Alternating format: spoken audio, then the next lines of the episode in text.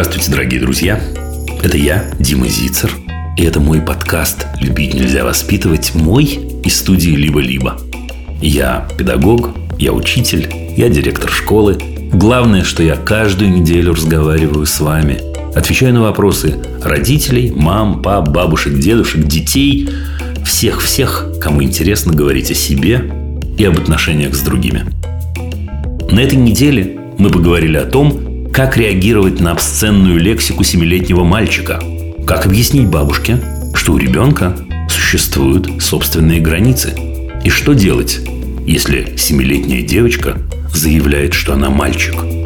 Любить нельзя воспитывать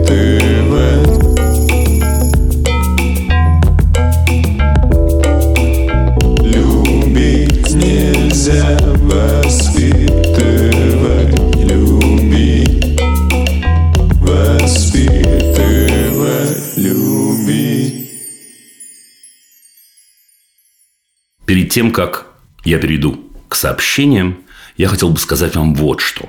Дело в том, что у этого выпуска есть партнер. И этот партнер – сервис онлайн-психотерапии «Ясно». Возможно, вы слышали о нем. Там работают психотерапевты, очень-очень профессиональные люди. Более того, эти люди имеют не меньше трех лет стажа. Более того, каждый из работающих в сервисе «Ясно» сопровождается личным супервизором. Вы можете выбрать психотерапевта, выбрать психолога, исходя из личного, из своего запроса и в соответствии со своими потребностями. Вообще, должен вам сказать, говорил это много раз, скажу еще раз, что заниматься собой очень-очень важно в любое время и сейчас. Тем более сейчас. Потому что сейчас мы нужны нашим близким, мы нужны самим себе. В состоянии, знаете, которое принято называть модным словом ресурсное, но в состоянии, когда мы соответствуем сами себе, когда мы можем более или менее объективно смотреть на то, что нас окружает, когда мы способны помогать близким и любимым людям. Значит, смотрите, вы знаете, уверен, вы знаете абсолютно точно, что э, партнеры у нас в выпусках бывают довольно редко. Потому что мы очень-очень ответственно к этому относимся. Я говорю вам правду.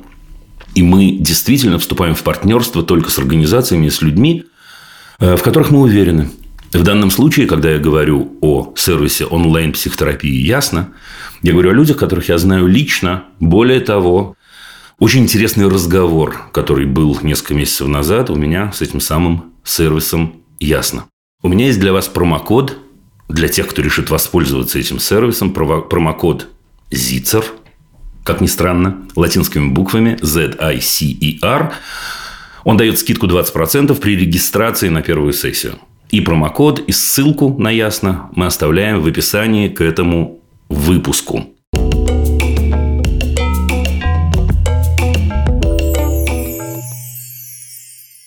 И мы вернулись. Спасибо, что волновались. Мы честно предупреждали заранее, что две недели программы не будет. Это связано с личными и не страшными обстоятельствами. Связано с тем, что я был в разных городах и в разных странах. И встречался там с самыми разными чудесными людьми. Так что здравствуйте.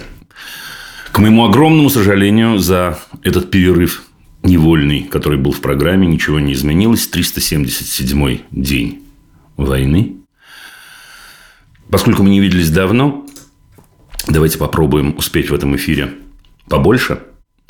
Но получил я сообщение одно. И сообщение это было такое. После маяка как же долго я вас искала. Это не моя цитата из фильма э, «Москва слезам не верит». Я объясню, к чему я это говорю. Ну, во-первых, формулировка очень-очень показалась мне забавной и меня порадовала. А во-вторых, это повод обратиться к вам с моей обычной но от этого не менее актуальной просьбой. Дорогие друзья, реагируйте, пожалуйста, на эфир. Более того, вот смотрите, если человек пишет, я после маяка, это значит с февраля, больше года, э, задавала себе вопрос, куда же вы делись и что же произошло. Это значит, что действительно есть люди, которые нуждаются в этой помощи. Это значит, что вы действительно поможете конкретным людям, и если вы отреагируете, и если вы расскажете об этих эфирах. Я и не только я, видите, будем очень-очень вам благодарны.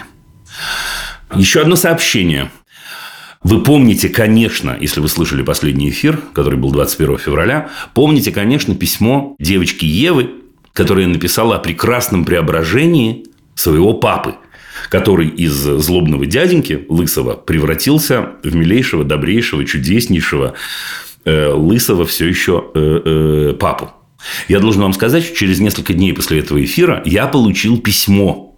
И вот читаю вам это письмо как есть. Дима много. Это моя дочь написала. Сел, реву от счастья. Откладывал этот эфир, чтобы внимательнее слушать, и вдруг Евочкины слова. Сижу, реву. Лысый, с проколотым ухом и счастливый папа. Спасибо огромное. Это письмо, внезапно зазвучавшее первым и анонсированным изменить настрой, как ушатом окатило меня. Я замер, а потом был уверен, что это моя девочка написала обо мне. И о прощении. Круто. Спасибо за эти перемены, открытия и уроки любви.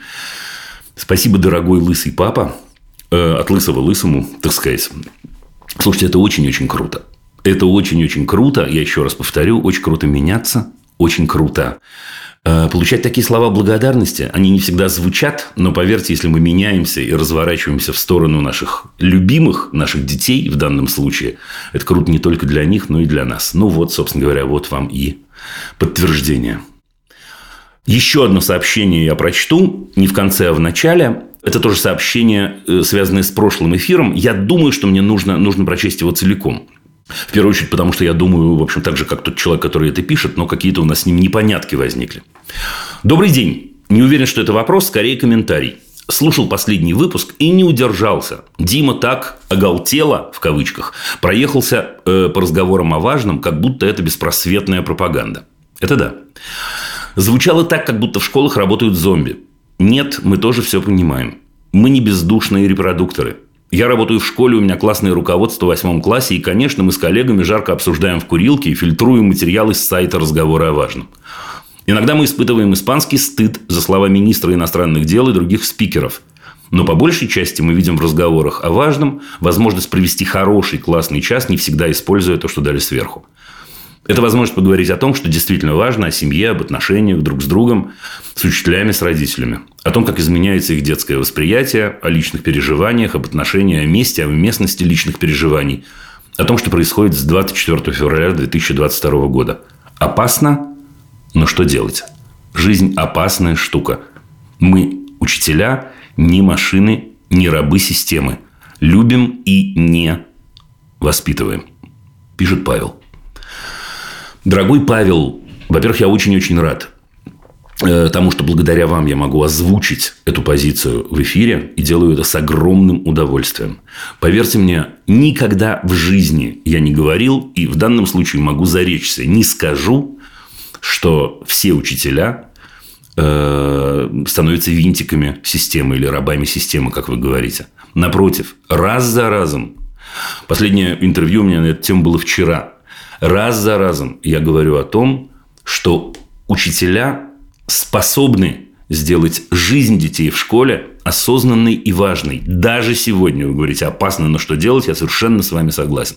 Я должен вам сказать, что я не просто с огромным уважением отношусь к вам и к вашим, и к моим коллегам.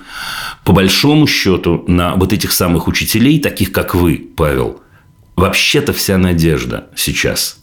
Потому что если суждено нашим детям встретить каких-то людей, которые помогут им понять, что жизнь заключается не в том, чтобы мучить, гнобить, убивать других людей.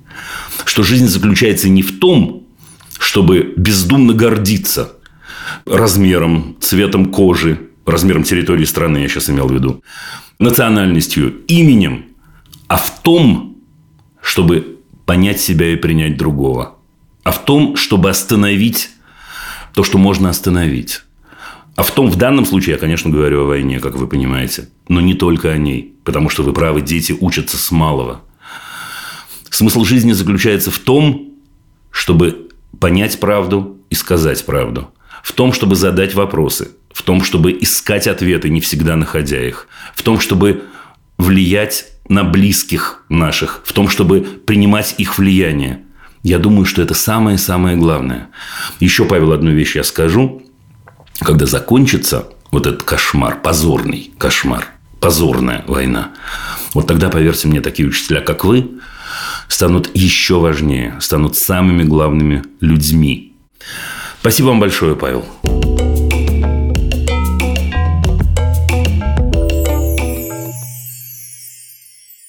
Анастасия из Кофу. Кофу – это в Японии, между прочим. Анастасия, здравствуйте. Здравствуйте, Дима. Очень рада с привет, вами привет. иметь возможность говорить. У меня такой вопрос. Э, я преподаю сейчас в языковой школе э, японским младшеклассницам английский и русский язык. Угу. Есть студентка, с которой у меня проблемы, и о которой я хотела спросить. Давайте. Ей 7 лет. 7 лет. Ее зовут Ин. Угу. Я не знаю, зачем она ходит на английский язык. И она не знает, зачем она ходит на английский язык. Она очень маленькая. И... Анастасия, а английский не обязателен? Нет, она учится сейчас во втором классе в японской обычной школе. И у них, по-моему, сейчас даже вообще нет английского языка в программе. Все, я понял. Она ходит, э, ее, потому что ее приводит мама. А ее мама, этническая китаянка, она очень, очень заряжена. Как у вас все намешано, я смотрю. Да, она так, прибегает и говорит, так, ну, ну что, так, вот, вот, вот вам моя дочь, так, вот домашнее задание, вот, все, идите. А потом, когда мы возвращаемся, так, ну что, что, подождите, учитель, ну не уходите, а как, как, как моя дочка? И я даже не знаю, что ей ответить, потому что дочь за два года в этой школе э, языковой, она выучила какое-то количество лексики, но она помнит только набор звуков. То есть она помнит, что кет – это кошка, но она не напишет, она не знает букв, она не может читать. Не я преподавала ей до этих пор, я преподаю только три месяца. Ей нравится разговаривать по-японски со мной, мы делимся какими-то историями из жизни, ей нравится на доске рисовать. И я думаю, ну хорошо, так. допустим, куда торопиться? Ей 7 лет. Сейчас вот она нарисовала что-то на доске, я скажу, давай мы с тобой подпишем, как эта штука называется. Или вот ты мне рассказываешь историю, что с тобой было в школе. Ты же знаешь, как будет по-английски 4, или школа, или урок. И называй просто эти слова, вот сотвори свою историю, давай практиковаться. Так. Ну, ей неинтересно. Да я понял. Вопрос-то в чем? Вопрос в том, как мне в этой ситуации не чувствовать себя а, бесполезной, и б, как не умирать под натиском этой мамы, которая требует, чтобы ее дочь срочно а научилась а я... говорить по-английски. А, пожалуйста, а я расскажу вам с огромным удовольствием. Э, в особенности отвечу на первый вопрос. Как не чувствовать себя бесполезной? Мне кажется, только не пугайтесь. Вы станете очень-очень полезной для этой девочки, если вы сможете убедить ее маму отступить. Э, теперь, как мы это будем делать? У меня вообще-то есть рецепт. Это тот случай, когда есть рецепт. Я начну чуть-чуть издалека, да, для того, чтобы немножко обобщить, потому что про английский язык, знаете, всегда же есть такой невроз родительский. Боже мой, какой кошмар. Значит, есть э, э такой секрет, что не выучить английский сейчас нельзя. Это просто невозможный проект. Нельзя не выучить английский. Он учится сам по себе. Потому что наших детей окружают э, этот самый английский язык, и видосики, и э, игры, и музыка, и так далее, и так далее, и так далее. Не выучить английский язык можно только при одном условии. Если мы взрослые, портим детям это самое удовольствие от изучения английского языка. Я уверен, что вы понимаете, как мы можем это испортить. Это очень-очень просто, натиском, как всегда. Это наш главный прием. Да, вместо того, чтобы оставить человеку возможность получать удовольствие от того, что он делает, мы на него можем надавить посильнее. В этот момент замечательное учение, любое, будет для него ассоциироваться с насилием. И привет, приехали. Теперь слушайте, Настя, я не знаю, как устроена эта мама конкретно, но 99% мам на свете рады, если учитель профессиональный предоставляет им какую-то информацию, которой они раньше не владели. Вот честно. Вот честно, в нас во всех, в училках я имею в виду, в нас во всех живет такой страх немножко, да, что когда мы разговариваем с родителями, нас как будто вызвали к директору. То есть мы сами маленькие такие еще очень-очень, да, а тут вот шарах, и мы такие стоим, э, качаясь на ветру тростиночкой, и, значит, нас директор, в данном случае э, родитель, отчитывает. Я даю вам честное слово, это вообще не так. Во-первых, у этих родителей в голове тот же образ директора, к которому их вызвали, честно. Я встречал и других родителей, поэтому я говорю 99%, ну 93%, не знаю, да? Но мне хочется надеяться, что это мама из 93%. И тогда вы с ней сядете. Да, и нальете прекрасного японского чаю. Может быть, даже какую-нибудь церемонию забабахаете, не знаю. И скажете ей следующее. Скажете ей примерно следующее. Да вы скажете, я Анастасия. Я правда уверена в том, что я вам говорю. Я профессионал. Вот по чесноку. Я профессионал. И дальше вы расскажете, какая у нее замечательная дочь. И какая она чудесная, и какая она смышленая, и какая она прекрасная. И что вы гарантируете, вы не побоитесь этого слова, потому что если она действительно смышленная и все в порядке, что если мама отступится, вот отступится и оставит спокойно этот английский язык. Этот шрамик затянется за годик-другой. То есть, она, да, будем надеяться, забудет или отодвинет вот, этот, вот это самое впечатление, как для мамы это было важно. А потом через пару лет э, вы придете, скажете вы маме, с девочкой ко мне или к другому учителю. И все будет обалденно. Внимание, как по-японски обалденно. Сугой. Вот, вот сугой. Вот именно так, так я бы сформулировал свою мысль. Да? Вот, собственно, и все. Теперь смотрите, у этой мамы... Почему я говорю так немножко как пописанному? Потому что я это проходил много раз. Честно. Да, у родителей... Мы же с вами это понимаем, как профессионалы. У родителей огромное количество страхов. Один из главных страхов – я плохой родитель. Да, у меня не получается. У соседки дети уже говорят по-английски, э, или по-французски, по-китайски, по-японски и по-узбекски. Да, а мой с трудом связывает, так сказать, слова на русском или, или японском или каком-то другом. Окей, это невроз родительский, все в порядке. Это, это даже не болезнь, это базис любого родительства. И поэтому, когда мы встречаем, я сейчас в роли родителей, мы встречаем замечательную Анастасию, которая говорит, Дима, спокойно. Я тебя успокою, я профессионал. Ты как встретить хорошего врача? Это как встретить э, хорошего автослесаря, который скажет, ничего, все нормально с твоей машиной. Да, все в порядке. Сейчас здесь подтяну, здесь что-нибудь накачаю, и, и все пойдет. Точно пойдет? Да точно. Ты откуда знаешь? Так я же профессионал, у меня такая профессия. У тебя, женщина, какая профессия? Я такая-то. Отлично, уверен, что ты лучшая в своей профессии. А я в своей тоже замечательная. Ну, вот примерно так. Поняла, спасибо. Да? Да. Не волнуйтесь, правда, на эту тему не волнуйтесь, чем учить ребенка. Я думаю, что у вас получится. А еще, кстати, нет, подождите, что-то я, да? А еще, если вы ей подскажете вместо этого, если она такая э, тревожная мать, какое-нибудь дело, которое, на ваш взгляд, для этой девочки подходит, ну, она вышивает, она вам про это рассказывала, или гербарии собирает, или не знаю что, да? То будет вообще просто вау. Как по-японски вау, Вау! Отлично. Все. Настя, спасибо вам большое. Я с вами прощаюсь. Желаю вам удачи. Пока-пока. До свидания.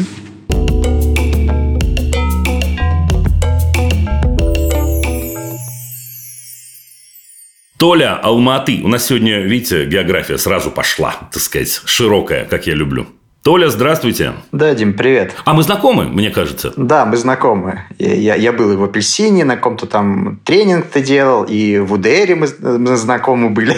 Очень, в да. УДРе. Давай расскажем всем, что УДР – это учитель для России. Потрясающая образовательная программа, может быть, лучшая программа ну, многих-многих последних лет. Толь, да, да. Рад видеть, слушай. Да, я, во-первых, хотел сказать большое спасибо за передачу. Ну, я вот вроде тоже педагог, а, и все равно для меня такая возможность вернуться к каким-то базовым вещам, про которые я все равно периодически забываю, хоть вроде целенаправленно над этим работаю.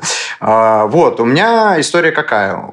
Сыну почти пять лет, вот, и он почти не слышит слова «нет». Угу. Ну, причем есть ситуации, когда это, ну, не критично, то есть не касается безопасности, ну, то есть Лева, не делай это, пожалуйста, а, а он, ну, как бы просто игнорирует и делает. А вторая история, когда это касается безопасности, то есть, например, Лев, не включай кофемашину. Лев тащит стул, значит, к, к тому месту, где тащит, стоит кофемашина, ну, и начинает ее включать. А, то есть, как бы Лева нет, Лева нет, то, то есть, ну, вот случается вот это повышение голоса. А, тогда... Давай еще один пример. Не, про кофемашину классный, давай еще один пример. А, еще один, а, ну, про дорогу. Лева едет на скутере, значит, э, впереди дорога. Ну, причем есть дороги, которые большие, он понимает, он туда не едет. Есть маленькие, ну, какие-то выезды, еще что-то, он ну, не понимает, видимо, что это такое. Лева нет, ну, и вот это вот все. А, соответственно, здесь история, что работает две штуки. А, либо вот повышение голоса, ну, что мне не кажется нормальным там способом коммуникации,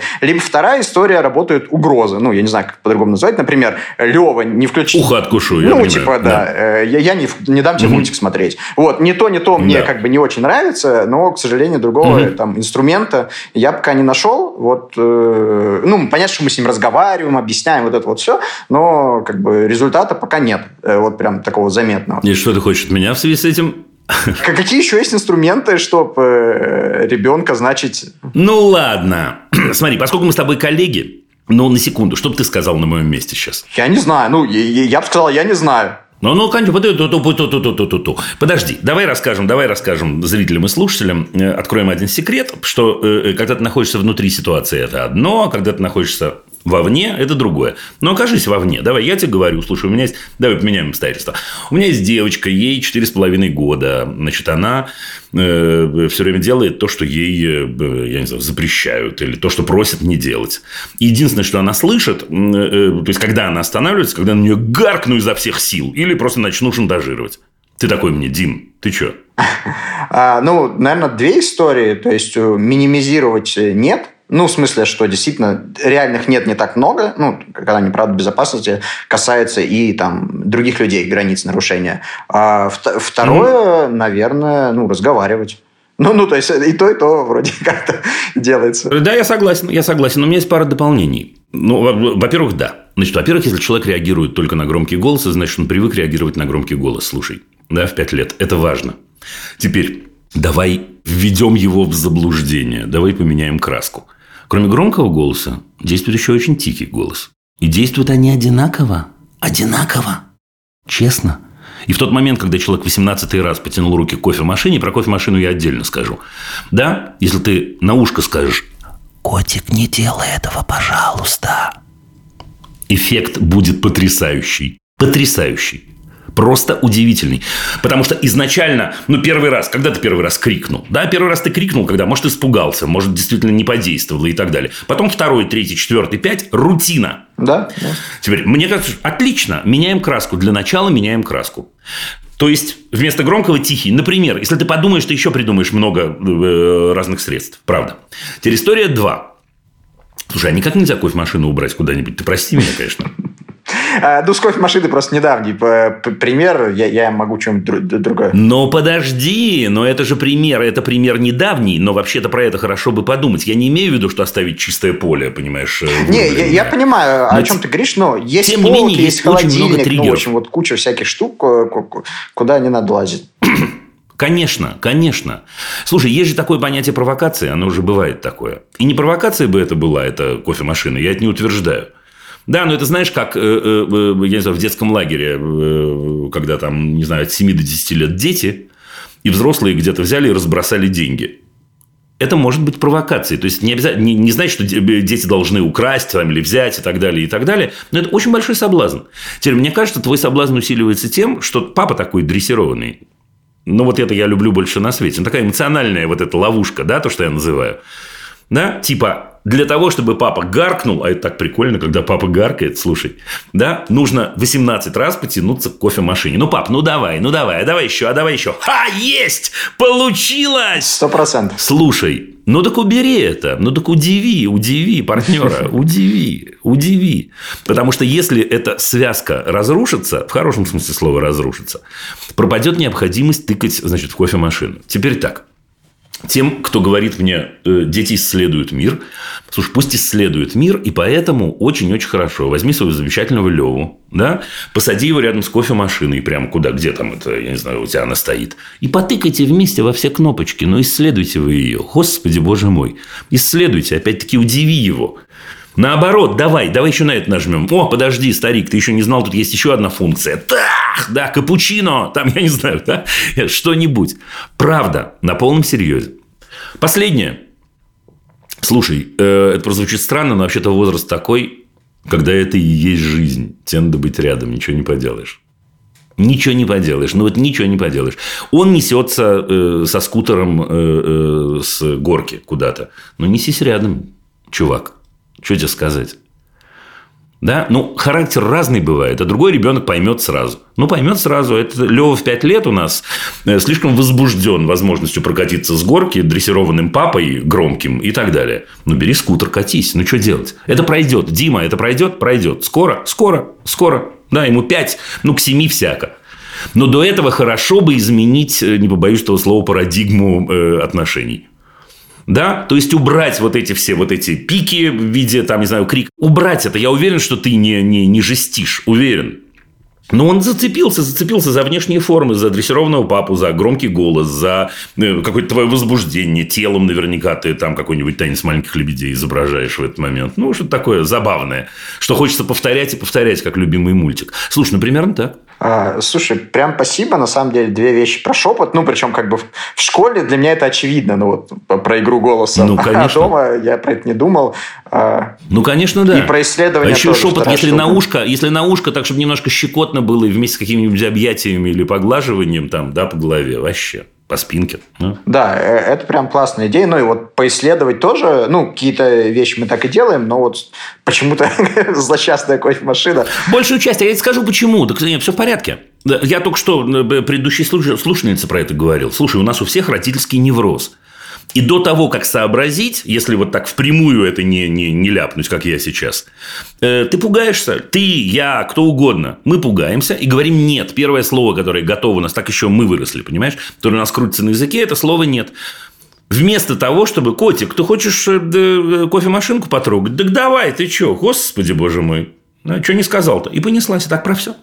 Хочешь с горки прокатиться на скутере, дождемся момента, когда не будет машин. Ну, в общем, Да, спасибо большое. Да. Ну, собственно, вот э, э, поэтому и цена твоя передачи.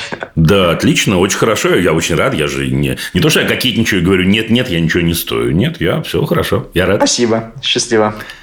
Удачи, пока-пока.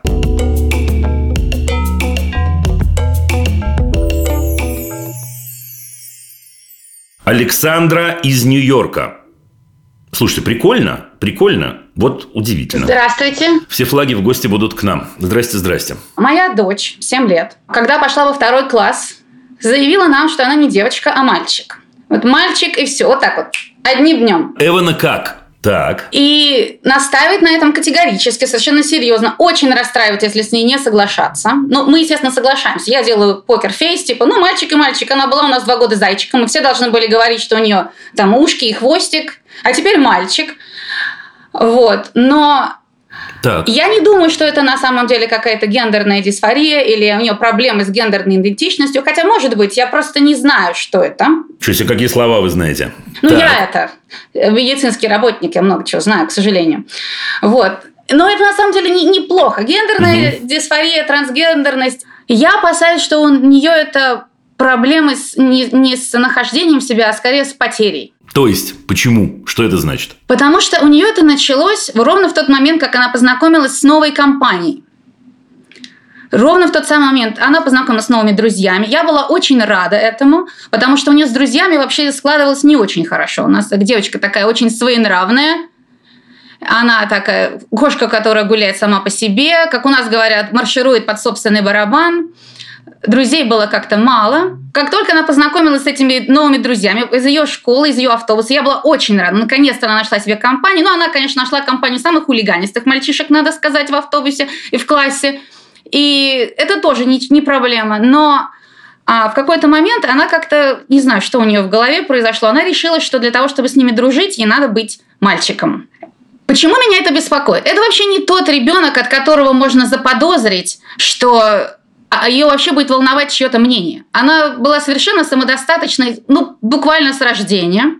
Вопрос в том, что мне делать, как мне помочь ребенку понять, что вот если в отношениях тебе нужно как-то меняться, не просто меняться, а прямо с пола начиная, то это вот не друзья. Потому что я подозреваю, что это именно оно. Э, ну, подозреваете, но не обязательно наши подозрения верны. Мне кажется, то есть я по определенным Верю, что вам кажется. Верю, что у вас есть определенные подозрения. Более того, я понимаю, я понимаю, я понимаю вашу позицию. Просто я не разделяю идею, что она единственно верная. Мне кажется, бывает много-много чего э, с девочками 7 лет.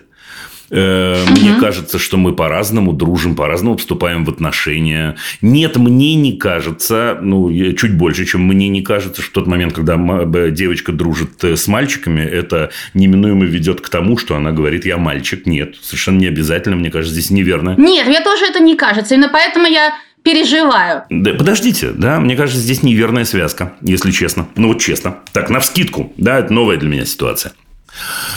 Слушайте, мне кажется, что вы поступаете правильно, когда вы с ней не спорите, когда вы даете ей возможность э, э, э, вступать с вами, с вами в те отношения, которые ей удобно вступать. Она не просто так вам это говорит, она не просто так, как бы это сказать, проверяет какие-то блоки, и, скорее всего, она проверяет их с вами, а вовсе не с этими мальчиками. Потому что из того, что вы сказали, э, ну, что вот она очень-очень раздражается, если с ней на эту тему спорить, ну, значит, вы пробовали с ней на эту тему спорить, или кто-то из близких, значит, вы проверяли Я этого. не стараюсь не а откуда же вы знаете тогда, что она раздражается? Я сначала не знала, как реагировать, Ну. и ее сестра младшая очень удивляется. У нее это вызывает когнитивный диссонанс, потому что когда моя старшая дочь говорит, например, что вот я мальчик, у меня есть пенис, младшая сестра на меня смотрит, говорит, ну как, воображаемый в смысле? Нет, настоящий. Ну, как вам кажется? Ну, подождите секунду. Ну, ладно, подождите секунду. Сейчас, да, не Александра, господи, да, ну, сейчас, сейчас, между прочим, у нас могут найти слушатели, которые скажут, вот правильно вот про эту Америку говорят. Вот там что происходит, видите, такое, да? Почему ей вдруг надо говорить-то, что у нее есть пенис? Ну, мальчик и мальчик. Что за необходимость? Не знаю, но она... Ну вы же не ходите, извините меня за, за, за прямоту, но вы же не ходите и не говорите на каждом углу, что у вас есть вагина. Простите меня, ради бога. Ну, а зачем она говорит? А она говорит, ей почему-то очень важно это утверждать. Не Зачем? знаю. Зачем? В какой момент, извините, да, я продолжу чуть-чуть половую тему, вы простите меня. Да, в каком случае вам станет важно говорить, что у вас есть вагина? Не знаю. Вот, видимо, для того, чтобы подтвердить свою правоту, что она мальчик. В той, да, в той ситуации, когда вы сталкиваетесь так или иначе с сопротивлением и чувствуете, что вам нужны какие-то доказательства для чего-то. Да? Теперь смотрите, так люди реагируют э, э, по любому поводу. А, ты говоришь, что я упрямый, я упрямый, я вообще не упрямый. Я начинаю доказывать, что я не упрямый. А, ты злой, я злой, да я, да. А ты веселый, веселый, я веселый, нет, я грустный. Или наоборот, я не веселый, да. и так далее. Теперь смотрите, для начала поэтому технически, я бы э, отнесся к этой ситуации технически. Да, отступите, выдохните, спокойно. Спокойно. Это, это первое и главное. Первое и главное, заберите у вашей замечательной девочки необходимость доказывать вам, кто она на самом деле. И сейчас неважно, мальчик, не, маж- не мальчик, было бы больше времени, мы бы сейчас с вами обнаружили внезапно, что это не единственное поле, в котором она должна доказывать себя. Но это моя гипотеза, вы это сделаете без меня. Скорее всего, скорее всего, если вы хорошо поищете, вдруг выяснится, что это находится не только в гендерной сфере, а и во всяких других. Но, но неважно, да? Значит, это история номер один. Уберите эту штуку. Это первое. Да, ну окей, я мальчик, я не мальчик, я зайчик, я белочка, я... Да, уберите, уберите, честно. История номер два. Понаблюдайте, что нужно понаблюдать, да, понаблюдайте. Посмотрите, как она на самом деле э, определяется, строит отношения и так далее, и так далее. Да? Посмотрите, это будет любопытно и точно. Да, и это, это, это увлекательнейшая история, намного, намного более увлекательная, чем там с ней как-то спорить или противостоять и так далее. Третье, вот это очень-очень важный момент, Александра. Слушайте, у меня третий слушатель, э, слушатель, которому я сейчас повторю одно и то же, так бывает редко, иду на рекорд. Дубль три. Слушайте, у нас у всех родительский невроз. У вас он проявляется в том, что у вас есть какая-то родительская идея, немножко навязчивая идея. И вы говорите, как все мы говорим, все мы, мы, я такой же, да, мы все такие же. Я уверена, что это верно, ну точно абсолютно. Но это, но она же не такая или не такая, она должна доказывать себя. И вот она думает на самом деле в 7 лет. Да, она теряет идентичность в тот момент, когда другие мальчики или девочки или дети сильнее, чем она. Да не факт, абсолютно не факт. Я даю вам честное слово. Честно. И мне кажется, что очень-очень важно не запутать ее сейчас. Да, для нее отношения, скорее всего, с Александра, это просто отношения. Скорее всего, 99%. Да, в 7 лет мы вступаем в отношения только потому, что нам прикольно, интересно. Там есть много чего, там много чего может быть накручено, это правда. Но у нее-то в голове это не накручено совсем. Навороты, которые мы туда приносим, приносим мы в эти отношения. Приносим взрослые. Из-за страхов, из-за моделей, из-за опасений, из-за э, книжек и идей, которые мы слышим. Ну так оставьте. Ну так просто каждый раз, когда она с этими мальчиками там где-то бесится и приходит, слушайте, ну пусть она имеет возможность рассказывать, как они бегали или играли в футбол, или что-то там, я не знаю, что они делали, э, строили, э, я не знаю, скворечники и т.д. и т.п.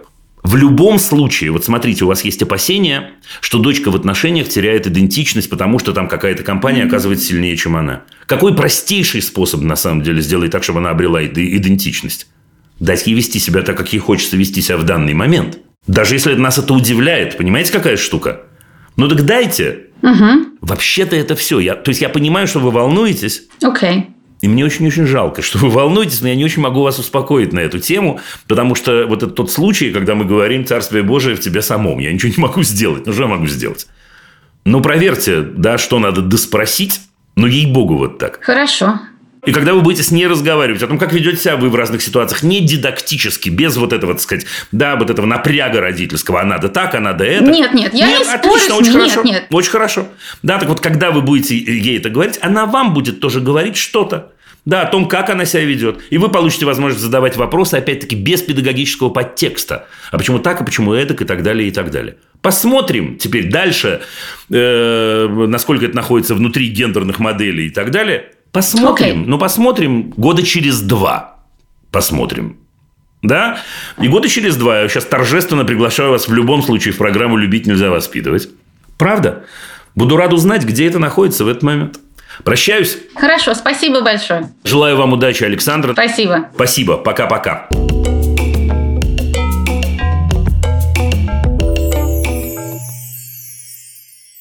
Э, на линии Москва Евгения. Здравствуйте. А, здравствуйте, Дима. Большое Слушаю вас. спасибо за вас. Вы очень классный. Ура, ура, ура, ура. Очень много Спасибо. слушаем. А, моему сыну сейчас 16 лет. А мы с ним жили до некоторого времени вдвоем, развелись с его папой, когда ему было 4. У всех участников процесса очень близкие, хорошие, доверительные отношения. Все. Ура. А, в прошлом году в марте а, сын пришел и сказал, что ему кажется, что нужно уезжать. И а, он сдал экзамены и в сентябре уехал по НАЛе и он полгода уже находится там. Первые два месяца... Подождите, давайте, я, поскольку я вас понимаю, но okay, это не обязательно да, понимают все, на Али это молодежная программа в Израиле для возраста от... От скольки, напомните, от 15 лет, по-моему, да? класса начинаем. Да, да, да. От 14, угу. наверное. В общем, первые два месяцев все было весело и вкусно. Ему много что нравится. Ему нравятся ребята, все практически на Олешнике, там пост СНГ в полном составе, и все ребята ему очень нравятся. Ему нравятся занятия музыкой, отличный преподаватель, он это взял как дополнительный предмет, и вот это тоже все хорошо, но э, он привык, у нас очень деликатные личные границы, и он, естественно, жил в своей комнате, и там этого, ну, естественно, нету. Они живут Я понимаю. втроем, ему очень не хватает личного пространства, э, ему не нравится бесцеремонность вожатых вожатых. Так. В общем, и время от времени он мне звонит и прямо говорит, а сейчас я буду тебе ныть. Я говорю, вообще прекрасно, я готова. Я твоя мама, естественно, пожалуйста, ной. Идеально. Идеальная реакция. И я была сейчас у него в феврале, мы великолепно провели три дня. И когда я уехала, это, знаете, когда родители навещают в лагере, а потом уезжают, становится гораздо грустнее, чем было, ну, вообще до этого вообще проблем типа и не было, да? А именно, наверное... Ну, бывает. Бывает, да. Наверное, именно из-за того, что мы так здорово с ним провели время. В общем, его накрыло, и, и сильно. И э, каждой клеточкой кожи он чувствует, что он не должен там находиться, у него нет никакой мотивации. И расплакалась, в общем, я на моменте, когда, ну, закрытая кухня, нельзя сделать какао, коллективное наказание в качестве раннего отбоя из-за того, что не весь класс пришел болеть э, за футбольную команду. Ну, вот такой немножечко советская история история. И вот Верю. А, расплакалась я на моменте, короче, когда он сказал, что самое ужасное, что я знаю, как много людей, как сильно меня любят, а когда они нужнее всего, я не могу к ним тупо прийти из-за расстояния.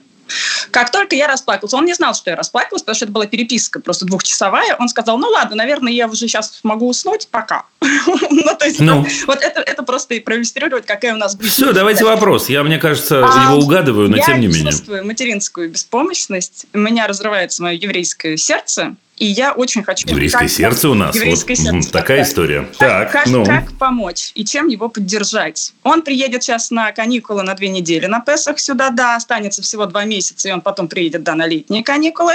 Но вот а эти... зачем он приедет? Подождите, а зачем он приедет, если он в марте прошлого года сказал, что нужно уезжать? Потому что он хочет на нас посмотреть, на всех, но ему еще 16. Уезжать нужно было в марте или нет, на его взгляд? Да, это самое главное, что это его решение. Ну, тут, тут, это тут, было мое решение. Подождите, это я отвечаю уже спокойно. Все спокойно. Да, эмоциональная мама, да, давайте. С еврейским сердцем, как это мы услышали только что. Сейчас, если я задам ему вопрос, он правильно уехал или нет? Он скажет «да». Он скажет «да». Просто очень трудно. Ох, я сейчас... Он умный же мальчик. 16 лет – это взрослый мальчик, слушайте. Ну, ну, правда взрослый? Да. Так не должно быть легко. Отложим сейчас программу на Оле в сторону. Он еще понимает, что он беженец? Да. Не сравнивая его ни в коем случае, естественно, это совсем не тот уровень беженца, да, как люди из Украины. Да. Не должно быть легко. И мне кажется, что это жесткие слова, говорю я сейчас. Да? Но это правда. И с ним про это, э, Жень, Прям про это нужно сказать и нужно говорить вот так. Я абсолютно в этом уверен. Я понимаю, что материнское сердце в этот момент будет купаться в крови. Я понимаю. Да. Но это прям важный приважный момент. Теперь смотрите, я понимаю, что вы же не поменяете планы, я вас к этому не призываю. Если бы вы позвонили мне две недели назад или месяц назад, я бы спросил вас, зачем он приезжает намного жестче. Прошла опасность, из-за которой он уехал? Что-то изменилось? Декорация изменилась? Не-не-не, смотрите, ну мы же, он же там один, а мы все тут. Я, папа, бабушка, дедушка, собака. Я все понимаю. Да. Подождите, я, Жень, я все понимаю. Вы, вам, у вас нет ни одной причины оправдываться, честное слово. В, в том, что я говорю, нет позиции. Да, ну, может, какая-то и есть, но я совершенно не имею ее сейчас в виду. Да? Еще раз, человек говорит, я вынужденно, вынужденно, да блин, вынужденно – я оставляю то, к чему я привык, людей, к которым я привык, которых я люблю и так далее, и вынужденно из-за ситуации или как реакция на ситуацию, или не знаю что, уезжаю в другую страну. Да? В этой стране, в любой стране, сейчас неважно, мы говорим об Израиле, о Франции, о Румынии или о Китае, по определению все будет очень сложно. Очень сложно. Потому что из среды, к которой я привык на 100%, я попадаю в среду, в которой я не знаю вообще ничего. Исходя из того, что вы говорите, и это большой плюс, есть вещи, которые, несмотря на это, ему нравятся. Да. Среди этих, окей, среди этих вещей есть учительница музыки, там что-то еще, что-то я прослушал и так далее, и так далее. Круто. Это бонусы, эй, это бонусы, это случайно получилось. Могло не получиться. Не в том дело, что, понимаете, случайно получилось, что у него там э, его вожатые как-то там не так к нему относятся. Нет, это не, это не случайно получилось. Это должно было быть. Это должно было быть. Я не имею в виду конкретно вожатых, вы понимаете, да? да? Должна была быть сложная ситуация. Вау, в этой сложной ситуации у него получены несколько бонусов. Мне кажется, что умный человек 16 лет, он может это понять, особенно если мама эти подачи верно ему подаст. Не в смысле, что сыночек, ну, ну смотри, такая жопа, извините за выражение, да, ну что, ну порадуйся тому, что есть. Не об этом речь.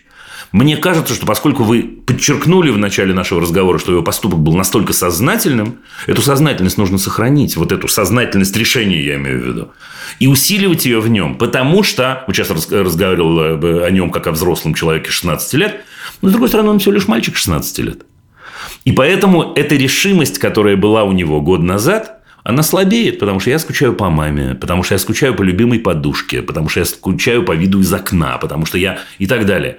Ничего не поделаешь. И тогда, мне кажется, наша задача возвращать его вот туда-обратно. При, при том, что это не очень простой процесс. Не очень гуманистический тоже? Нет. Ну, он как не очень? Нет, это, кстати, я не согласен. Это я не согласен про не очень гуманистический. Гуманизм, между прочим, гуманистический подход заключается не в том, чтобы людей облизывать, а в том, чтобы так или иначе у них была возможность сохранить собственную осознанность и усилить собственную осознанность. Да, иногда надо пожалеть, иногда надо сострадать, иногда нужно э, помочь разными способами. Но в данном случае нет-нет, как раз нет. Потому что в противном случае это такое отрубание хвоста по частям. Нет. А вы хотите сказать, что ему вообще сюда, что ли, приезжать не нужно на каникулы? Или... Ну... Это я не говорил. Я просто спросил, зачем приезжать. Я не говорил. Я не говорил. Э, да нет, ну, Дима, давай, давай более решительно. Давай, Дима, давай.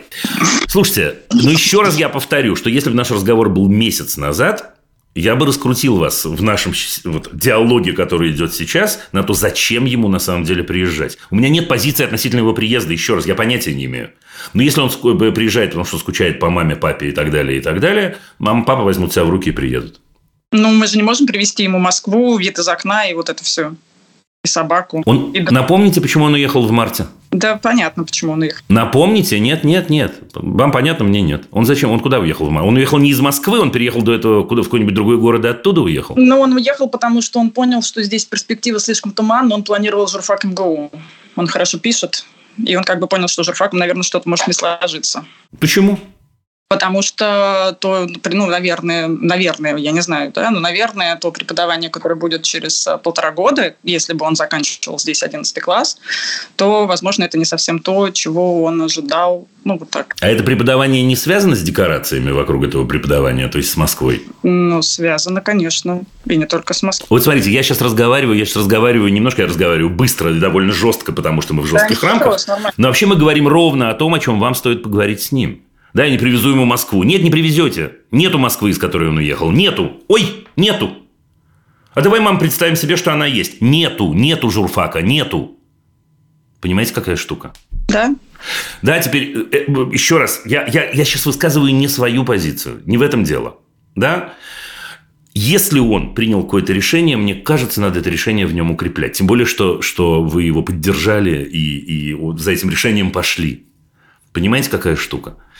И в этом смысле он приедет, я хорошо понимаю, что он приедет, значит, там на праздники, да, и что-то такое, и так далее, и так далее. Окей, это самое-самое время э, вернуть его в осознанное решение. Но еще один совет у меня есть, он будет не менее жесткий, чем первый. А второй совет будет такой. Вы найдите форму и найдите верные слова, чтобы ни в коем случае его не обидеть, естественно. Спросите его, зачем он вам все это говорит. Хм. Ну, потому что а кому еще? Он мне на это отвечает. Ты же мама? Я говорю, ну, ну в смысле, а кому Подожди, ту -ту -ту -ту -ту -ту -ту. Это фиговый ответ. Что значит, ты же мама? Что это не... Это, в каком смысле? Что... Это ответ, который ничего не значит. Ну, вообще. человек должен быть кто-то, кому можно прийти и пожаловаться. Это вы сейчас, это, это сейчас ваш текст. Нет, это, это его сейчас текст, ваш. Это его текст тоже. Ну, хорошо, а если найдется, а если найдется другой человек, ты мне не будешь это говорить?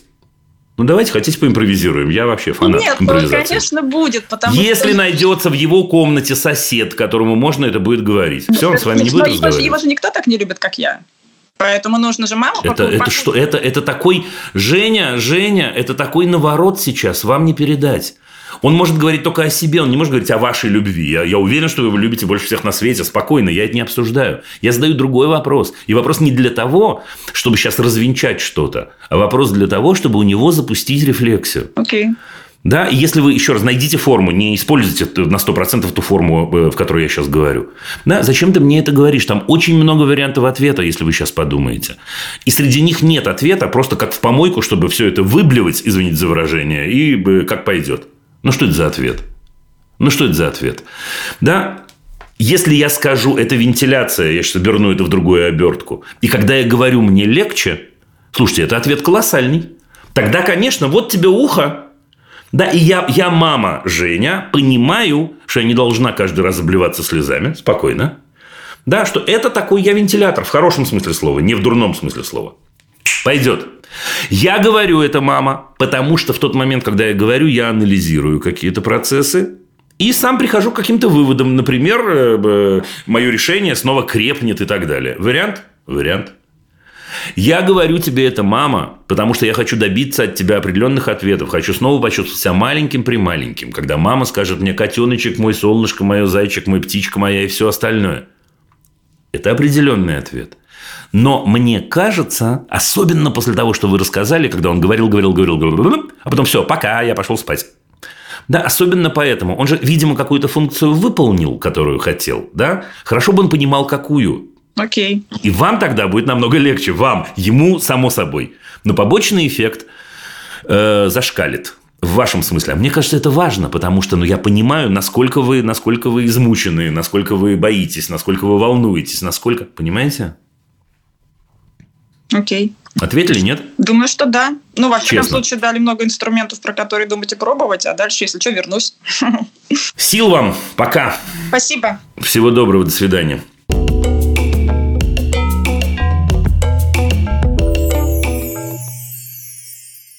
И Москва снова у нас, между прочим. Анна, здравствуйте. Здравствуйте. Здравствуйте. Здрасте, здрасте. Чуть-чуть предысторию, потом вопрос задам. В общем, мальчик 9 лет, второклассник, а, получил в пользование смартфон а, месяц назад.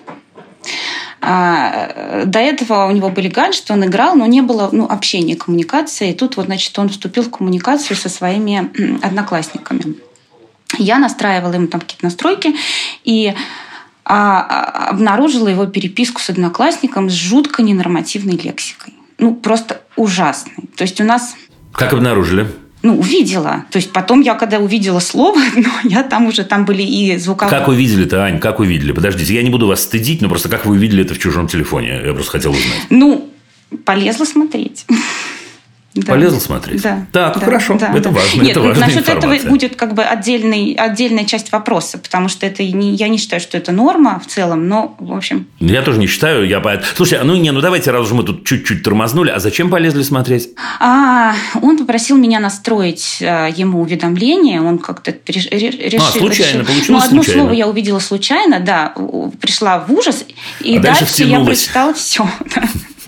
Класс какой. Вот. Так. Ну, в общем, это как бы, можно так сказать, а, поскольку я прочитала все, уж как бы мы тут все это проговариваем, да, а, это был один эпизод с с его одноклассником, и он записывал звуковые сообщения вместе с м, подругой своей. Ну, то есть она рядом была там, очевидно.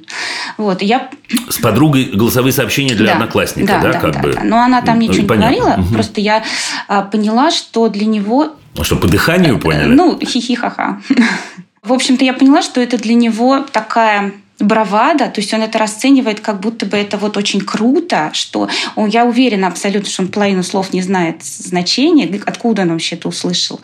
А, Э, Я задам вам один, один не очень удобный вопрос, да, но, но, но важный. Вот извините, пожалуйста, когда он использует обсценную лексику, он называет этими словами определенные органы и действия, или он на самом деле использует эту ле- лексику в качестве, э, я не знаю, междометий и, и, ну, э, сдабривая этим, э, так сказать, об- общий смысл? Поняла, нет. Он не сдабривает этим общий смысл. И э, ужас дополнительный для меня в том, что он э, использует это как оскорбление, то есть как он это говорит по отношению к человеку. При этом мы с ним, конечно, ведем разговоры, ну, то есть не, относительно этой ситуации, а вообще. То есть он слышит, а, естественно, и во дворе иногда, и э, я думаю, что и в школе, но где это он еще может набраться. Вот. И мы с ним обсуждаем. Я объясняю, что это не культурно, что у людей маленький словарный запас, они не могут мои свои мысли выражать по-другому. Он все это знает прекрасно. Вот. И когда, ну, то есть я, так скажем, не могла обнаружить, да, то, что я читала его переписку, вот. И поэтому я э, с ним разговаривала после этого уже тоже как-то так отстраненно про мат. Вот. И он м, а, на, на мою реплику о том, что это не круто, вспомнил эпизод. Сейчас очень важный будет момент. А, Он вспомнил эпизод а, летом, когда он гулял со своим одноклассником, и а, к ним пристали какие-то старшие ребята, и, как он выражается, угрожали там матом, что-то просили карман выворачивать. Ну, в общем, э, он очень испугался в тот момент. И я понимаю, а, ну вот в этом контексте, который мы обсуждали, что он воспринимает это как лексику силы, как лексику а, доминирования, как, а, ну, вот как крутость какую-то. Я Вот понял. Он их Я очень понял, испугался. понял, понял. И я не могу и не понимаю, как ему объяснить, потому что то, что я ему говорю, это не круто. Он видит этому подтверждение, вот, например, вот что вот вот так. То есть вопрос, в чем? Вопрос Как в том, объяснить? да, как сделать так, чтобы он понял, что можно быть э, ну, крутым без мата, что можно, что, что нельзя а, а, ну, оскорблять, унижать людей словами. Вот это ту-ту-ту-ту-ту-ту-ту. Это, подождите, Аня, это разные вещи. Ну, Нельзя оскорблять, унижать. А без мата можно оскорблять, Нельзя. унижать? нет, нельзя, конечно. Какую роль здесь играет мат тогда? Ну, какая-то очень агрессивная, не знаю, форма. Ну, просто форма. Ну, сукой можно человека ну, нет, называть? конечно. Нет. Не стоит. То есть на букву Б еще больше не стоит? ну, вообще нет. Сукой больше можно? Нет, это важно. Это ва- я... Сейчас вы поймете, почему я к вам пристаю. Но это важный момент. То есть то, что вас задевает на самом деле, это то, что он оскорбляет Да. другого человека, или что он использует обсценную Ну, лексику. в первую очередь, что он оскорбляет. Я даже, э, ну, как бы не делала табу из этого, как бы из ненормативной лексики, вот, чтобы не, там, не закатывать глаза, ужас, ужас. Но когда это обращено к человеку, это вообще абсолютно недопустимо. Это можно... И тут у меня вопрос. А что им отвечает человек? Он же, они же в диалоге, я так понимаю. Ну, тоже что-то в таком роде, но, но не настолько ужасное. Говорит там А ска- ну, у нашего ма- мальчика лучше чувство языка. Я шучу. Слушайте, скажите мне, пожалуйста, ладно, ладно. Скажите мне, пожалуйста, а они с этим мальчиком, которому вот они, так сказать, так нехорошо друг с другом общаются, да, они друзья? это вообще была абсолютно дружеская а, беседа. То есть там агрессии, агрессии вот, ну, не было. Теперь, внимание, вопрос. Вот сейчас вопрос, а потом мы поговорим. Это не финал разговора. А что не так-то? Ну, это так вообще меня шокировало. Это немыслимо. Конечно, шокировало, потому что... Конечно, шокировало. Ну, конечно, вас шокировало. Но это же не ваша Ну, переписка. ну, он... а, Это не конец разговора, но давайте разберемся, это очень-очень важно. Да. Просто вот смотрите, тут, мне кажется, тут много-много чего намешано. Во-первых, я вам даю честное слово, я вас понимаю. Я, я вас понимаю. Я понимаю, как мама очаровательного, замечательного мальчика, похожего на, так сказать, ангелочка, сталкивается с тем, что, оказывается, наш ангелочек использует такие слова. Это ужасно. Это шок. Я думаю, что шокировало самое, самое э, верное слово. Э, С доброй улыбкой я могу сообщить вам, что это только начало, и шоков еще будет много самых разных, потому что родительство так устроено на разные темы. Да, надеюсь, больше на хорошие, чем на плохие, но тем не менее. Но слушайте, про мат история сложная. Понимаете, какая штука? Вот, ну давайте я пооткровенничаю с вами. Я, вы знаете, так люблю обсценную лексику. Теперь, я, это не значит, что если я ее люблю, значит, вы ее должны любить. Но я филолог по первому образованию. Я как-то это говорил. И мне кажется, когда в языке есть такой блок эмоционально-экспрессивной лексики, то не использовать этот блок, эти слова. Ну, грешно – это слишком сильное слово, но досадно. Это правда. Теперь, это не значит, как вы видите и знаете, что я разговариваю матом. Это вообще этого не значит. Более того, внимание, я никогда в жизни не стану разговаривать матом, если я не уверен в 100% людей, которые это слышат. Потому что э, у нас когда-то, мне кажется, я, я рассказывал это в эфире, я боюсь повтора, ну, поэтому я на одной ноге. Да, мы когда-то э, с детьми во втором классе, вдруг там э, волна такая пошла, меня всего разок это в школе было. Вдруг кто-то принес, и пошло, пошло, пошло, поехало, и попросили, чтобы я с детьми пообщался. И мы с ними говорили о том, можно ли ругаться матом, и они довольно быстро сказали, да, Ань, можно. Но есть проблема, огромная проблема. Эта проблема в том, что в этот момент я вольно или невольно могу другого человека обидеть, оскорбить, сделать ему неприятно и так далее. Я не могу быть уверен, например, э, вот в данном случае, что я напишу что-нибудь, а мама Аня, любопытная, понимаете, не прочтет это и не, не будет шокирована и не оскорбиться. Я серьезно говорю, я не думаю, что вы совершили лучший поступок в вашей жизни, но, но, но тем не менее, это вот ровно оно и имеется в виду. И поэтому одно дело, когда у нас существует гласный или негласный договор, что мы можем друг другу рассказать анекдот с использованием какого-то не очень приличного слова. А другое дело, если я открою сейчас окно и, так сказать, начну орать на улицу, или, или даже нет, или просто не буду уверен еще раз в 100% слушателей. Понимаете, это, это тонкая грань, честно, но это важная грань. И поэтому, когда лучшая на свете мама Аня говорит, чувак, э, э, те, кто пользуются обсценной лексикой, у них э, э, так себе запас слов, мама Аня лукавит, ей-богу. Мама Аня лукавит, это не так. Ну, а как? Ну, честно. Ну, вот как объяснить? А ну, я не ну, знаю, а как, смотря... объяс- Подождите, смотря вот это, папам, смотря чего вы хотите. Смотря чего вы хотите. Подождите, я еще вас дошлифую чуть-чуть, да, вот эту часть, если можно. Более того, когда мама Аня говорит, это не круто, ну круто же это супер субъективная э, э, и оценочная категория, правда? Круто, не круто, мне круто, тебе не круто, слушай. Поэтому надо понять, мама Аня, чего вы хотите. На самом деле, чего вы хотите.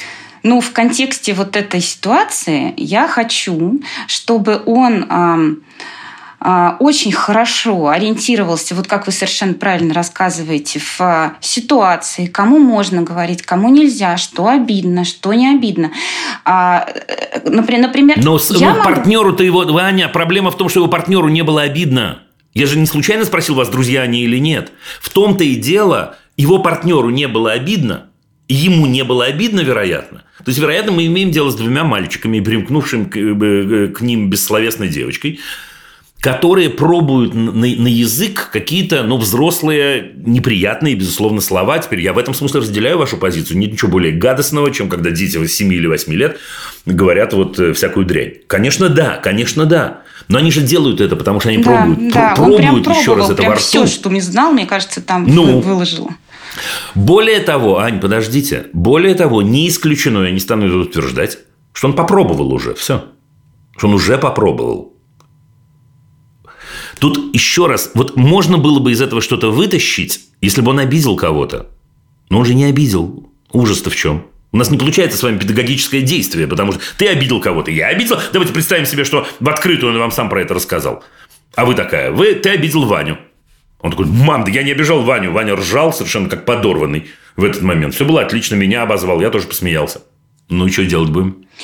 Ну, мне бы хотелось, чтобы он ориентировался. Конечно, это с возрастом, видимо, придет, но пока он просто без разбора вот сыпет такими ругательствами, ну, вот мне, мне, мне ему, я даже произнести это не могу. Ну, то есть, чтобы с ним на эту тему не поговорить. Надо.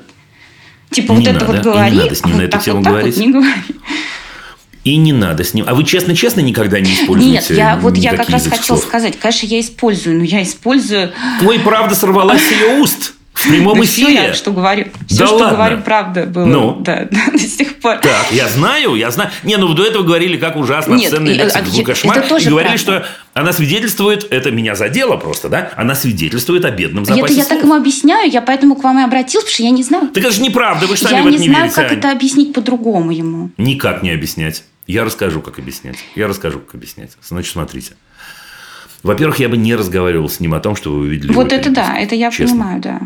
Да, и я бы вычеркнул это, в общем, из своей памяти, из всего остального. Да? Но из памяти нет, конечно, да, никуда Такое не не забывается, да. Такое не забывается. Да? Во-вторых, мне кажется, что не нужно его на эту тему пилить. Но мне кажется, что будет круто, если подождите немножко. Если вы вообще поговорите с ним, какие слова мы используем. Какие слова мы используем? Да, как устроено слово, как устроен оборот, как устроена речь, как мы убеждаем, как мы не убеждаем. В каких случаях мы какие слова используем. Теперь сейчас будет э, э, самая э, э, сложная точка. Слушайте, круто поговорить с ним о том, на самом деле, можно ли ругаться матом. Круто поговорить. И самое крутое, если его первый ответ будет, мам, да можно, ты же ругаешься. Ну нет, ты же ругаешься, убрали. Ладно, допустим, сейчас не важно. Не будем Ну, сейчас нырять в я этот не разговор. ругаюсь.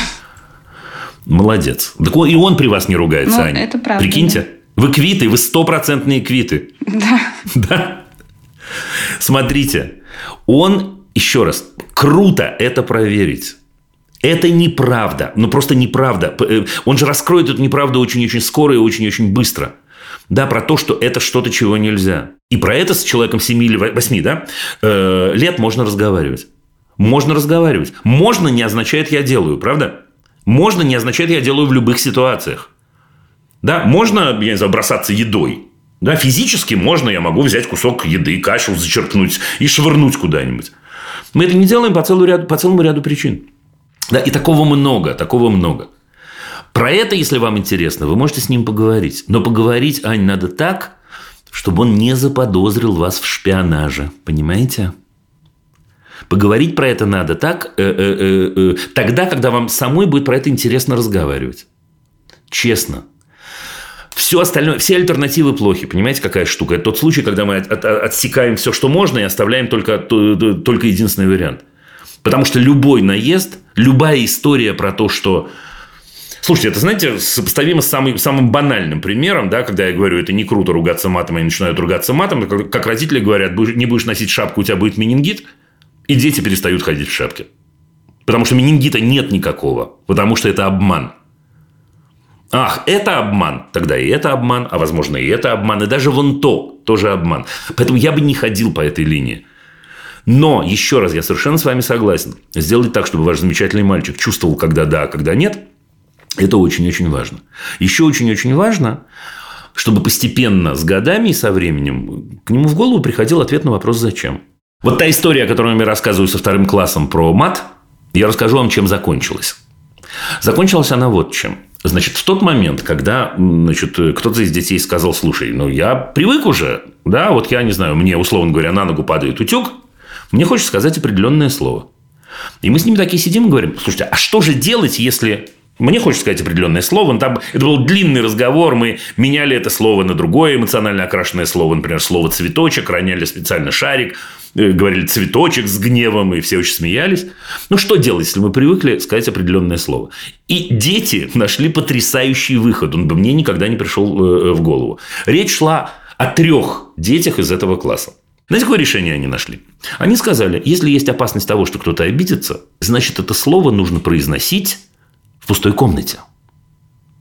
А что же нам делать? А, нужно в школе найти пустую комнату, где я могу это произнести. И они придумали такую комнату, куда можно, она действительно почти всегда была свободна, это правда, куда можно прийти и сказать то, что ты хочешь. И несколько раз на протяжении месяца приблизительно мы наблюдали следующую сцену. Как с третьего этажа, где был тот самый второй класс, кто-то бегом один несся на второй, закрывался в комнате, видимо, что-то там говорил, не знаю что, выходил и уходил обратно на третий этаж. Слушайте, смешно ужасно. Ну, лежали Ну, все от смеха, взрослые. Но как вы...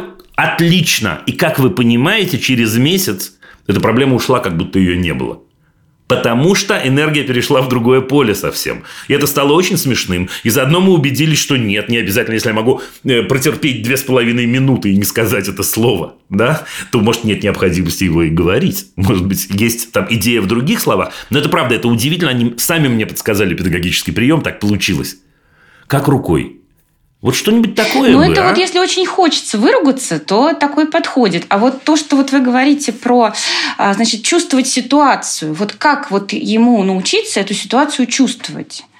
Никак. То есть вот просто Никак. он будет... научится. Мама, мама, мама чувствует ситуацию. Все в порядке. Просто я скажу, в чем проблема-то, Ань. Проблема в том, что не исключено, что он ситуацию чувствовал. Понимаете, какая штука? Это просто звучало Ну да, в устах да. ангела ужасно.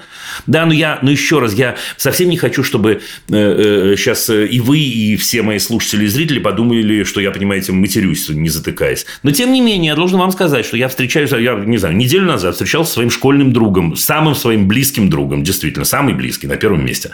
Да, мы с ним дружим с седьмого класса. И вот мы вдвоем с ним еще и с бокалами вина. Ну, вы честно думаете, Ну, что нет, мы, это, конечно, сказать, говорили ну, только языком? ситуация. Отлично, но так он же оказался просто рано очень, но он оказался в такой же ситуации друг друга. Значит ли это, что все в порядке? Нет, нет, надо подшлифовать чуть-чуть. Как? Я рассказываю. Но пилить его на эту тему нельзя, особенно ну, нельзя говорить, э, старик, ты обидел человека, а человек не обижается. Ну, как это? Ну, значит, не обидел, значит, что-то здесь не то. Разговаривать нужно, следить вам за речью нужно, создавать дома ситуацию и в гостях и так далее, когда действительно он слышит чудесный язык и понимает, что почти все слова заменяемы, почти они, не все, да, но почти все слова и эмоциональное состояние можно заменить, это важно. Да, пройдет не- немножко времени, он посмотрит э, киношку какую-то вместе с вами и поймет, э, сказать, да, что вот в этот момент это слово было уместно, а здесь оно резало слух там и так далее. Но не преувеличивайте. Эта тема классная. Я потому так, в общем, довольно долго с вами разговариваю, потому что тема классная. Дело не в вашем сыне, а в том, что эта тема может оказаться полезной для многих-многих, на мой взгляд. Да. Ну все, а дальше что делать, Дим? Ну дышите, дышите. А что делать? Дышите, ничего. Не приставайте к нему просто так. Пройдет немножко времени, зайдет э, об этом речь, и вы поболтаете на тему вот этого вот. Да? Спасибо большое. Честно поняли? Да, конечно. Ну ладно, я не знаю, а что, я не знаю. Без мата, видите, как трудно разобраться. Так бы мы сразу с вами.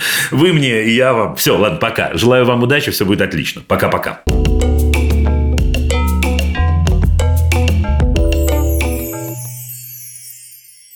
Последняя на сегодня Мария из Белграда. Ну, вообще, действительно. Продолжаем наш урок географии. Здравствуйте, Мария. Здравствуйте. Да, мы в Белграде чуть больше, чем полгода. Есть мальчик пяти с половиной лет, ходит в сербский садик, уже даже второй. А, И меня немного начинает волновать, что он ничего не рассказывает про то, что у него происходит в садике. И, ну, с одной стороны, конечно, сербский для него новый, и он судя по всему, что-то уже понимает, но ничего не говорит, и тут я не, не трогаю, не пристаю к нему, может, ну, как просто накапливает, условно, наверное, когда-нибудь что-нибудь скажет. Но он и по-русски ничего, ничего, на вопрос, как дела, он говорит, не знаю, что делал, не знаю. Но э, в России, на самом деле, примерно было что-то такое же, но он там ходил в садик с сестрой, и она рассказывала, что происходит, а он как-то в эту беседу включался. Но А что вас волнует, скажите мне, пожалуйста? Вот я, я как бы понимаю, но давайте сделаем вид, что я не понимаю. Что вас волнует? Но меня волнует, что он, когда я жду от него оценки своего состояния, что там мне хорошо, не знаю, там все было хорошо, я не знаю, радостно, ну, как бы по виду все хорошо, но почему-то он словами как-то никогда это не комментирует, всегда у него все не знаю, забыл, и все. Меня волнует, что Давайте. как будто я, я скорее, ну, я вроде вообще не, так, не особо тревожная мать, мне скорее, что я как-то вдруг я пропускаю что-то важное, и он что-то, не знаю, потеряем на этом пути. Давайте на всякий случай проверим одну вещь, так, mm. э, походя. А э, вне ситуации возвращения из садика, он нормально общается с вами, про все рассказывает, э, он увлечен, способен увлекаться да, и рассказывать да, о собственном он, интересе, слушает вас. Он да? болтливый вполне, но вот как бы... И он про садик иногда что-то говорит, но как-то вот так вот прям очень иногда случайно. То есть вот... Значит так. Тогда, во-первых, я, я же прошу прощения у тех, кто слышал прием несколько раз, но важно его повторить. Прием номер один. Прием номер один. Отстаньте от него и вместо того, чтобы спрашивать, как дела в садике, рассказывайте о себе. Рассказывайте ему, как прошел ваш день. Все. Все. Ага. Мария – это все. Что касается этой части, это не конец ответа, но что касается приема, это все. В следующий раз вы забираете его из садика и говорите ему приблизительно следующее. Слушай, хотела, не могла дотерпеть до момента, когда мы увидимся. Хотела тебе рассказать. Я сегодня такое видела. Я сегодня с такой тетенькой познакомилась. Я сегодня такое мороженое ела. Я сегодня такое, такой дом увидела. Я... Угу. Вот так. И ничего, не трогайте его вообще. О себе, о себе. Угу. Теперь он точно начнет вам говорить о себе. Угу. Точно, точно. Потому что я, когда мне пять с половиной лет, я веду себя как мама и папа. Угу. Во всем, до чего могу дотянуться. И в хорошем, и в плохом, к слову сказать. Да? Поэтому спокойно, вот спокойно, просто рассказывайте ему о себе. Не пройдет в этом возрасте, не знаю, и недели, угу. как все это из него польется. Да? Он будет задавать вопросы, он будет отвечать на, на эти вопросы и так далее, и так далее. Это главное, что, что я могу сказать. Угу. Теперь менее главное и чуть больше философии. Да? Слушайте, он оказался в сложнейшей ситуации, Мария. Да. Да? А, вот я вам сейчас расскажу про собственную дочь старшую. А, моя собственная старшая дочь, которой, не волнуйтесь, дорогие зрители и слушатели, с ней все в порядке, она взрослая, ей 34 года. А, когда ей было 2 года, мы переехали в другую страну. И она по-русски говорила, в общем, уже неплохо. Но там, значит, куда мы приехали, по-русски она продолжала говорить, но в садик-то она ходила на другом языке. И началось с того, что она возвращалась домой из садика, она молчала часа полтора, вообще от нее было ничего не добиться. Мы еще были молодые, и, да, и не все умели, не все понимали. Сейчас-то не все умеем и понимаем, а тогда тем более. И что такое мы, естественно, приставали, задавали вопросы. Ничего. Полтора часа. А потом шепотом она начинала говорить по-русски. И так было каждый день. Прошло, не знаю, недели три или месяц. И в этот же детский сад пришел мальчик, тоже двух лет, мальчик из Болгарии который говорит не по-русски, но как-то она распочухала, извините за выражение, что болгарский там что-то такое очень-очень похожее на русский. Да? И он тоже, значит, очень грустил. И дальше нам, э, значит, воспитательница рассказывала, что она его, вот пока все дети там во что-то играли, силой утаскивала в кусты и говорила с ним там по-русски. Представляете, какая история? Смешная, смешная. Ничего не поделаешь. Да, наладилось. Потому что это очень сложная ситуация, потому что мы очень часто, не потому что мы плохие, мы хорошие все, и вы замечательные, и мы, в общем, стараемся быть неплохими.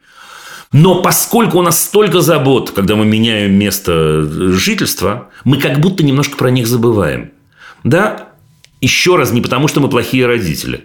А нам еще и внешняя среда это диктует и говорит, да ладно, ерунда, ну дети, ну что, у них так быстро все проходит, они так быстро ко всему привыкают. Это правда, они привыкают быстрее нас, но их вот этот шок культурный, он не меньше нашего. И вот это надо помнить. Да? Э, это не значит, что их надо жалеть. Дело не в этом. Но сочувствовать надо. И понимать это нужно. Ему нужно, нужно такое же, как вам, или меньшее количество времени для того, чтобы пережить подобные какие-то такие, так сказать, перемены в жизни. Ну, так и все. Вполне естественно, вообще. Ничего, ничего страшного, все хорошо. Еще раз рассказывайте о себе. Кстати, тут есть еще один эффект. Помимо того, что вы его разговорите, если мама в сложной для него ситуации, которую он, конечно, не может сформулировать в пять с половиной лет, приходит и рассказывает о ярких впечатлениях, для него э, э, это еще и, знаете, такая, такая трансляция, ну, э, какой-то безопасности определенной. Угу. И это тоже здорово. Да, ну вот мама-то, смотри, живет, мама-то впечатлена, мама такое рассказывает. Правда, правда, правда? Да не, я понимаю. Ну вот. Хорошо. Расстаемся? Да, спасибо большое. Я желаю вам удачи. Пока-пока. До свидания.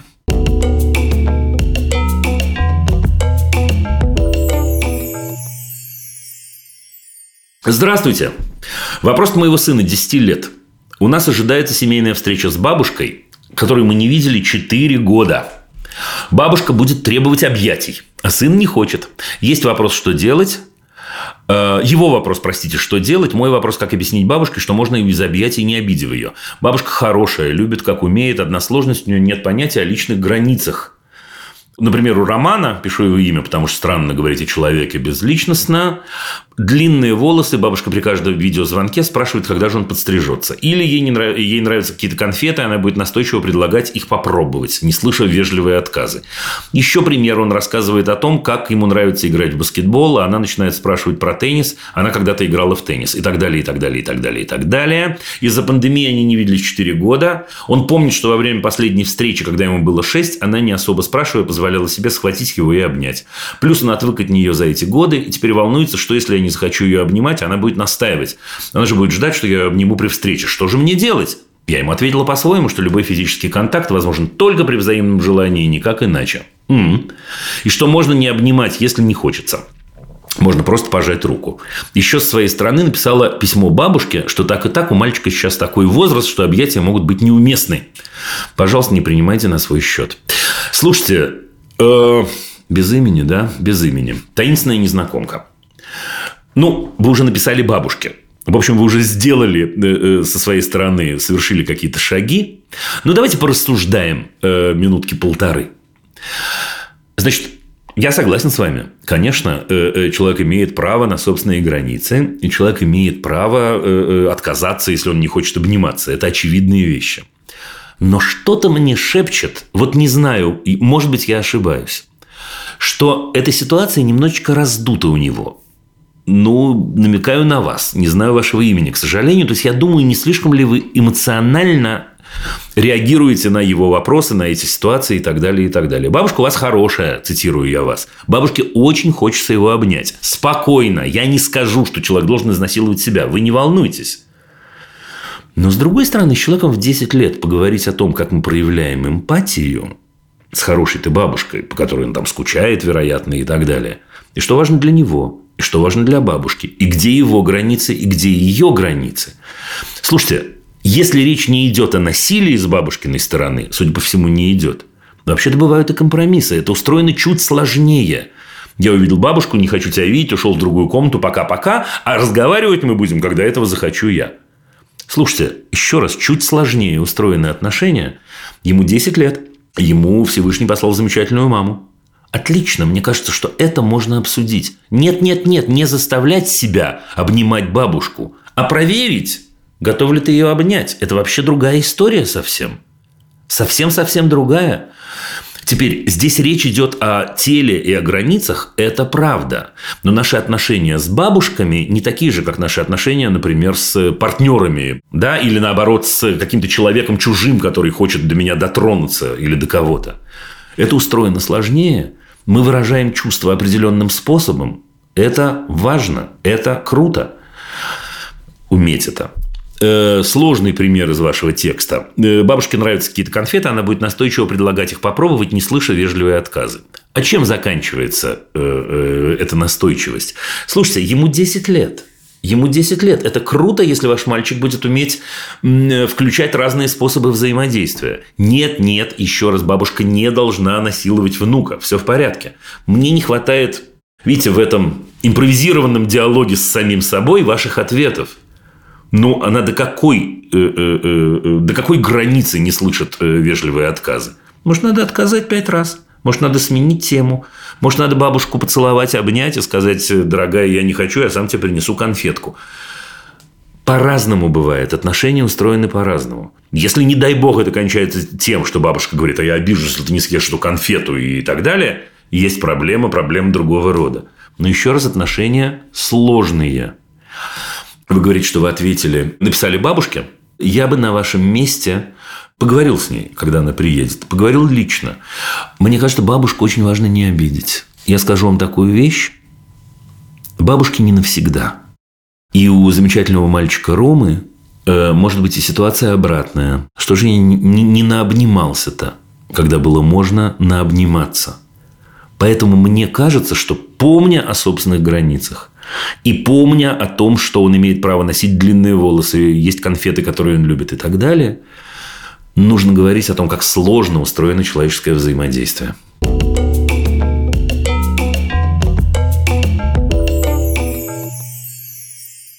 Э, Дима, здравствуйте, мой сын 8 лет обманывает даже в мелочах. Причина понятна. Мы с мужем, когда ему было 5 лет, серьезно наказали за вранье. Посоветуйте, как помочь сыну понять, что говорить правду безопасно. Заранее спасибо, Елена. Елена, дорогая. Мне кажется, что, судя по этому коротенькому сообщению, вообще-то все сами понимаете. Значит, во-первых, создать ситуацию, в которой правду говорить безопасно. Да, значит, поскольку в 5 лет у него была мини-травма, для него это небезопасно. Второе, Лен, сейчас будет странный совет – а поговорите с мужем о том, зачем вам нужна правда. Это странный совет, я знаю. Без сына, естественно. Поговорите. Зачем вам нужна правда? Это важно, приважно. Очень часто родители удивительным образом хотят знать такую правду, после которой у меня вот слушательница сегодня была. Лучше бы она не знала эту правду. Ну вот правда, лучше бы не знала. И ничего страшного бы э, не произошло в данном случае. Если важно знать эту самую правду, мне кажется, надо повиниться, надо рассказать о том, что вы очень испугались, надо рассказать, что вы сожале... сожалеете о том, что вы наказали, вы вот последние три года про это много разговаривали, судя по всему, это правда. И что вы очень-очень про это сожалеете, и сказать следующее, и сказать, слушай, я обещаю тебе, дорогой сыночек мой, э, я сделаю все, чтобы ты никогда в жизни не пожалел, если ты захочешь со мной поделиться. И последний пункт – никогда не выламывайте из него никакую правду. Да, не говорите нет, ну скажи, ну скажи, я знаю, что это не так, ну скажи, я не буду тебя ругать, ну скажи, лучше скажи, ты знаешь, потому что вот я тебя точно не буду ругать, а так и тебя буду ругать. Это все создает ситуации опасные. Вот вы совершенно правы. Ну вот и все. Вопросы можно и нужно присылать через Google форму в описании выпуска. Это был подкаст «Любить нельзя воспитывать». Над выпуском работали редакторки Настя Кубовская и Саша Малинина, Продюсеры Рита Берденникова и Паша Боровков, звукорежиссер Паша Цуриков, композитор Дима Мидборн.